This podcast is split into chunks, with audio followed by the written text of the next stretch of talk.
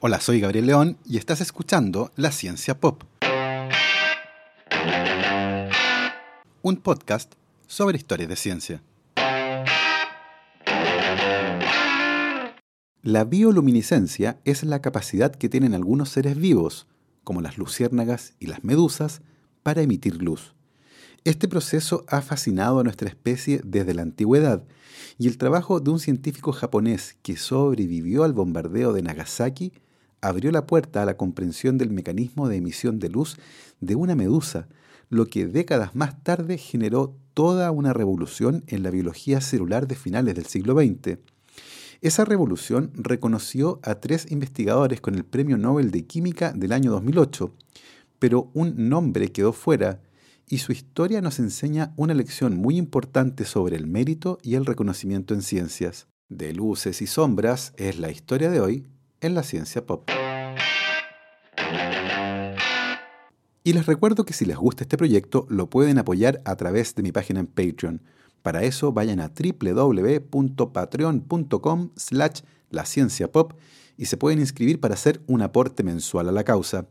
Agradezco como siempre los generosos aportes de Sebastián Toledo, Alberto Montt y Laura, Fernando Toro, Claudia Dalenson, Diego Molina, Pedro Maldonado, Hernán y Lucas Castillo, Lucy Latorre, Macarena Vergara, Miriam Hernández, Natalia Salgado, Ana Lucía Luna y Cristian Subiabre. Muchísimas gracias a todos.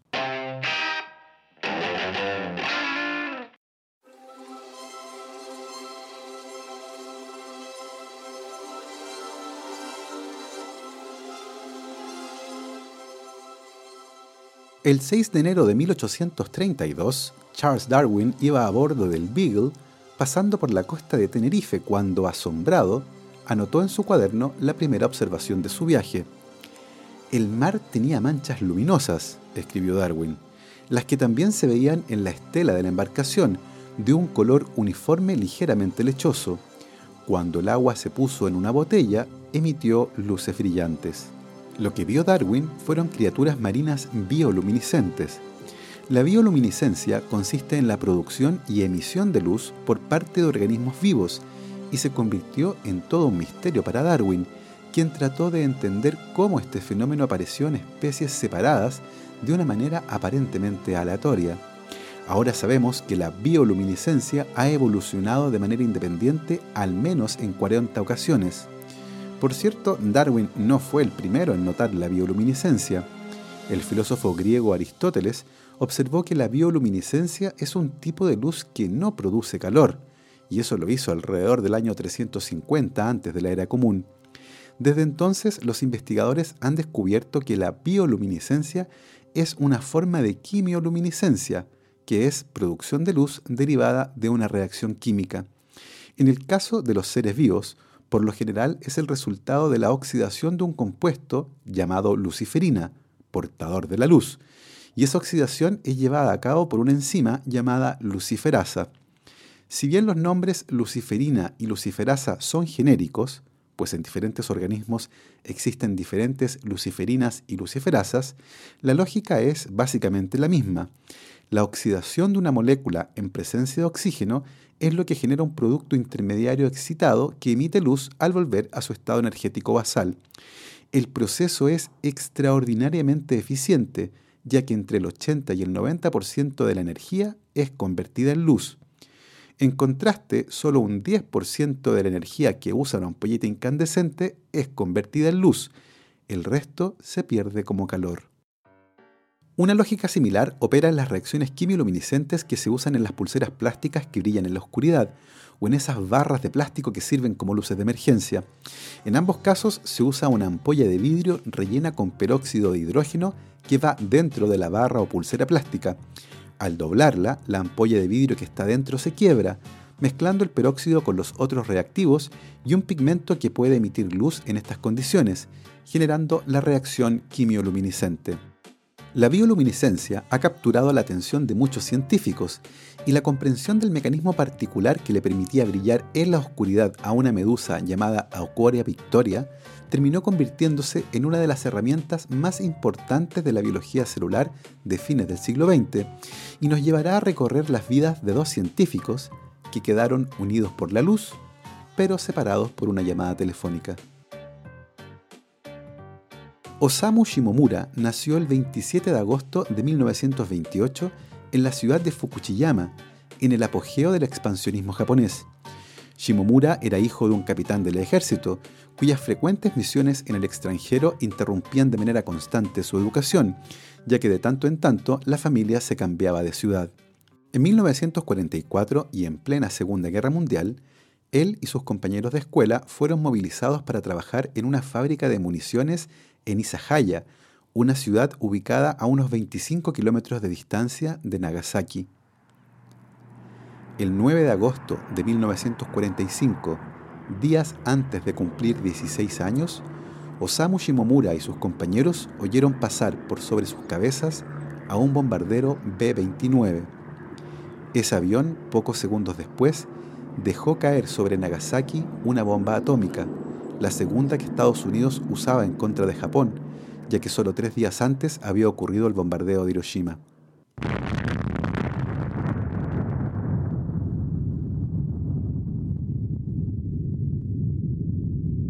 Shimomura vio el destello de la explosión y quedó cegado por 30 segundos, lo que fue seguido por una gran ola de presión. Inmediatamente caminó a su casa bajo una lluvia negra, producto de la combinación del polvo radioactivo con la humedad ambiente. Al verlo llegar, su abuela lo metió inmediatamente en la bañera, lo que muy probablemente lo salvó de los efectos nocivos de la radiación. Sin un diploma de secundaria, con la ciudad de Nagasaki destruida y el país completo sumido en la tragedia de la posguerra, encontrar un futuro auspicioso se veía complejo, más aún cuando no tenía muy claro a qué quería dedicarse. En ese momento, el Colegio de Ciencias Farmacéuticas de la Universidad de Nagasaki se trasladó desde la destruida ciudad a Isahaya, muy cerca de donde Shimomura estaba viviendo en 1948, y eso fue suficientemente atractivo como para que se matriculara ahí. Al graduarse, trabajó durante cuatro años como asistente de investigación e ideó proyectos en su propio tiempo, en 1955 se unió al laboratorio del químico orgánico Yoshimasa Hirata en la Universidad de Nagoya y ahí comenzó su fascinación de por vida con la bioluminiscencia. Hirata le pidió a Shimomura que extrajera y purificara la proteína luciferasa que le permite brillar en la oscuridad a un pequeño crustáceo marino llamado Bargula hildentorfi, conocido popularmente en Japón como luciérnaga de mar. Se trataba de un proyecto de bioquímica clásica muy ambicioso e incierto, tanto que Hirata no quiso que lo tomara un estudiante de doctorado. Como Shimomura no estaba cursando un doctorado, se podía permitir el riesgo. Para sorpresa de Hirata, en solo 10 meses Shimomura había obtenido cristales puros de la luciferasa de las luciérnagas de mar, y publicaron estos hallazgos en 1957, lo que además le abrió el camino a Shimomura para obtener finalmente un doctorado. El trabajo con la luciferasa de la luciérnaga de mar llamó la atención del biólogo Frank Johnson en la Universidad de Princeton en New Jersey, Estados Unidos, quien le escribió a Shimomura para que se uniera a su laboratorio. A fines de agosto de 1960, Osamu Shimomura navegó a los Estados Unidos, donde su nuevo jefe le pidió que trabajara con la medusa Aquora victoria, un animal marino que tiene un anillo de órganos alrededor del borde de su campana que emite luz azul verdosa. En julio de 1961, Johnson, Shimomura y su esposa y varios asistentes y estudiantes del laboratorio hicieron un viaje por carretera a través de Estados Unidos para recolectar cientos de medusas, cortar los anillos bioluminiscentes y transportarlos a Princeton para su análisis. Era la época previa al boom de la biología molecular, y para caracterizar una proteína era esencial recolectar grandes cantidades de ella. Ante el escepticismo de Johnson y otros, Shimomura determinó que la bioluminiscencia provenía directamente de una proteína, a la que bautizó como acuorina, y descubrió casi de inmediato que se activaba por el calcio. Más tarde se descubrió que la proteína acuorina contenía en su forma madura una molécula llamada coelenteracina, la que actuaba como luciferina. De esta forma, la proteína acuarina se tenía que unir a la coalenteracina para formar el par luciferina-luciferasa, cuya reacción bioluminiscente era desencadenada por la unión de calcio en la proteína. Fue en ese proceso cuidadoso de purificación de la acuarina que Shimomura descubrió pequeñas cantidades de otra proteína que emitía luz verde cuando era iluminada por la luz azul derivada de la acuarina. Ese proceso de emisión de luz generado por la absorción de luz de otra longitud de onda recibe el nombre de fluorescencia. Como la nueva proteína emitía luz de color verde, fue bautizada como proteína fluorescente verde o GFP, del inglés Green Fluorescent Protein. La caracterización de las proteínas acuarina y GFP implicó casi dos décadas de trabajo, y una de las cosas más interesantes es que se descubrió que la GFP no funcionaba como el típico par luciferina-luciferasa, ya que la proteína por sí misma tenía la capacidad de emitir fluorescencia verde. De esta forma, Shimomura, su familia y sus colegas de investigación pasaron 19 veranos en Washington recolectando cientos de miles de medusas para obtener suficiente material para un análisis estructural completo de ambas proteínas. Se calcula que en total recolectaron un millón de medusas. Finalmente, Shimomura describió que cuando las células de la medusa liberaban calcio, éste activaba la bioluminiscencia de la acuarina, que emitía luz azul, luz que excitaba a la GFP, la que luego emitía luz verde. Un sistema de dos proteínas que tenía un gran potencial en ciencias biológicas y biotecnología. Particularmente, todo el mundo estaba muy emocionado con la acuarina, ya que se podía usar como un sensor intracelular de calcio. Si se incorporaba en una célula, la liberación de calcio generaría luz azul, la que se podría detectar con un tipo especial de microscopio. Pero la historia brillante de estas proteínas tuvo un vuelco que convirtió a la GFP en la verdadera estrella. Una historia que fue iniciada ciertamente por Shimomura y que tuvo tal repercusión que el 8 de octubre del año 2008 fue despertado a las 5 de la mañana por una llamada telefónica desde Estocolmo. En la vida de un científico eso solo puede significar una cosa, había ganado el premio Nobel. Y a la vuelta de esta pausa les voy a contar el resto de esa historia. La ciencia pop cuenta con el auspicio de Segesta, gerenciamiento e inspección técnica de obras. Segesta ofrece un servicio personalizado basado en la experiencia en más de 230 proyectos, incluyendo la conducción de procesos de licitación exitosos, supervisión técnica y administrativa de proyectos de construcción y la coordinación de proyectos de arquitectura y construcción, con énfasis en el cumplimiento de estándares técnicos, económicos y plazos. Se gesta gerenciamiento e inspección técnica de alta eficiencia para proyectos de construcción, con más de 2 millones de metros cuadrados de experiencia en los ámbitos de retail, industrial, oficinas, salud, educación e inmobiliario. Para más información, visite la página www.segesta.cl.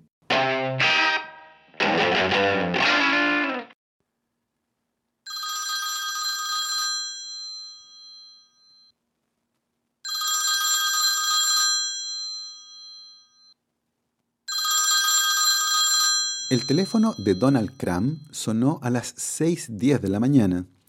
Contestó aún medio aturdido y escuchó que alguien, con un acento muy marcado, lo felicitaba por haber ganado el Premio Nobel de Química de 1987. Si bien su trabajo a cargo de una empresa de limpieza de alfombras implicaba manipular sustancias químicas, le pareció algo exagerado el honor. Colgó pensando que se trataba de una broma, pero lo volvieron a llamar. La persona al otro lado de la línea se identificó como Thor Ganelius, secretario de la Real Academia de las Ciencias de Suecia, y pedía hablar con el doctor Donald Cram, químico y académico de la Universidad de California en Los Ángeles.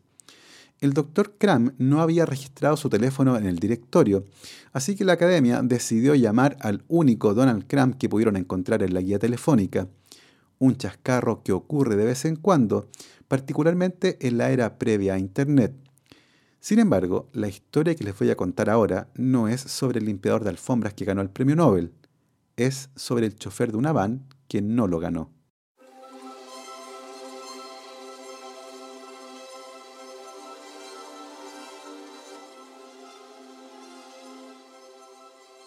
La mañana del 8 de octubre del año 2008, Douglas Prasher estaba preparando el desayuno antes de salir a su trabajo como chofer de una van de cortesía de una automotora cuando escuchó por la radio el anuncio del Premio Nobel de Química.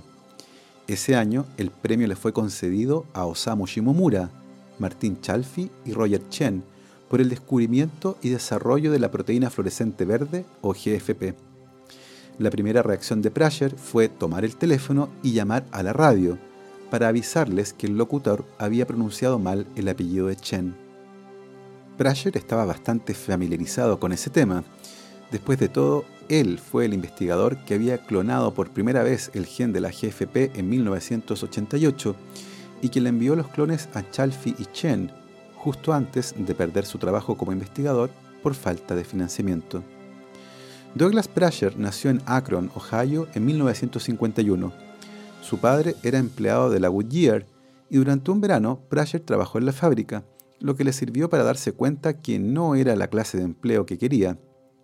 Guiado por su gran curiosidad por el mundo natural, terminó obteniendo un doctorado en bioquímica en 1979 en la Universidad de Ohio.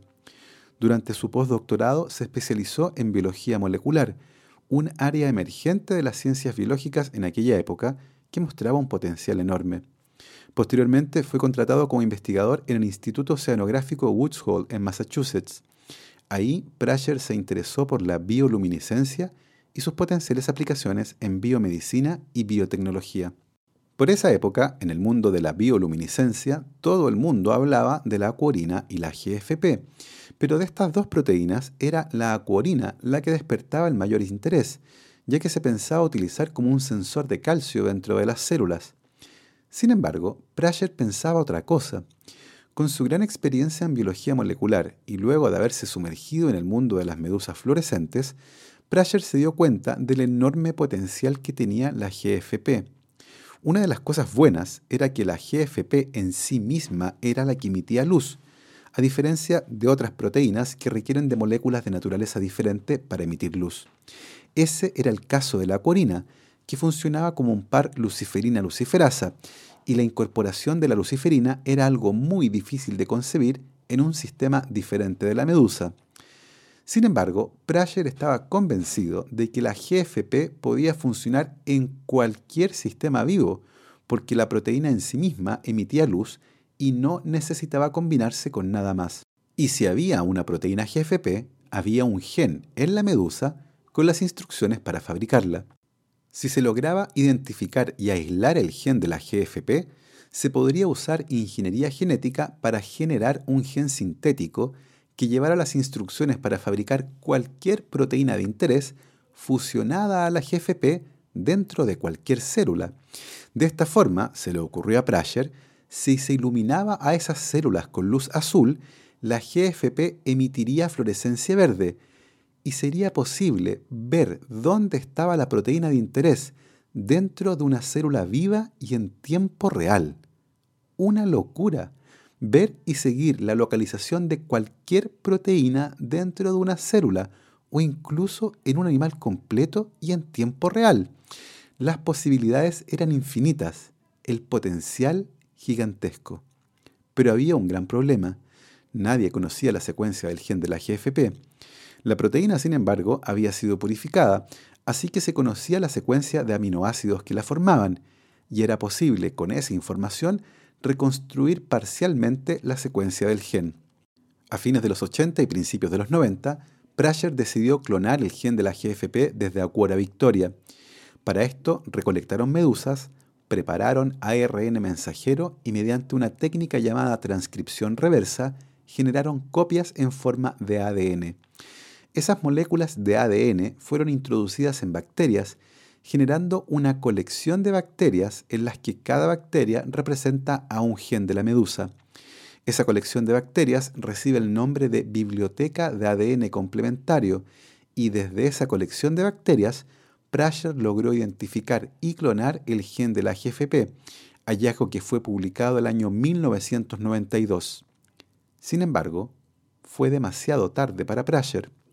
Por un lado, su investigación centrada en la GFP no parecía muy promisoria y era más bien arriesgada, pues no estaba claro que el gen clonado pudiera funcionar en un ser vivo diferente a la medusa. Por esas razones, Prasher jamás logró obtener financiamiento para su investigación a excepción de fondos que logró conseguir de la Sociedad Americana contra el Cáncer. Por otro lado, Prasher se sentía aislado en un ambiente que parecía no entender su trabajo. De hecho, una presentación que había realizado sobre su investigación a sus colegas, que mayoritariamente trabajaban en otra área, no había resultado muy bien. Prasher estaba agobiado por la falta de financiamiento y no tenía con quién conversar acerca de su trabajo. Sin apoyo de su institución, Prasher se dio cuenta que el plazo para optar a un cargo permanente en el Instituto Oceanográfico de Woods Hole se había acabado.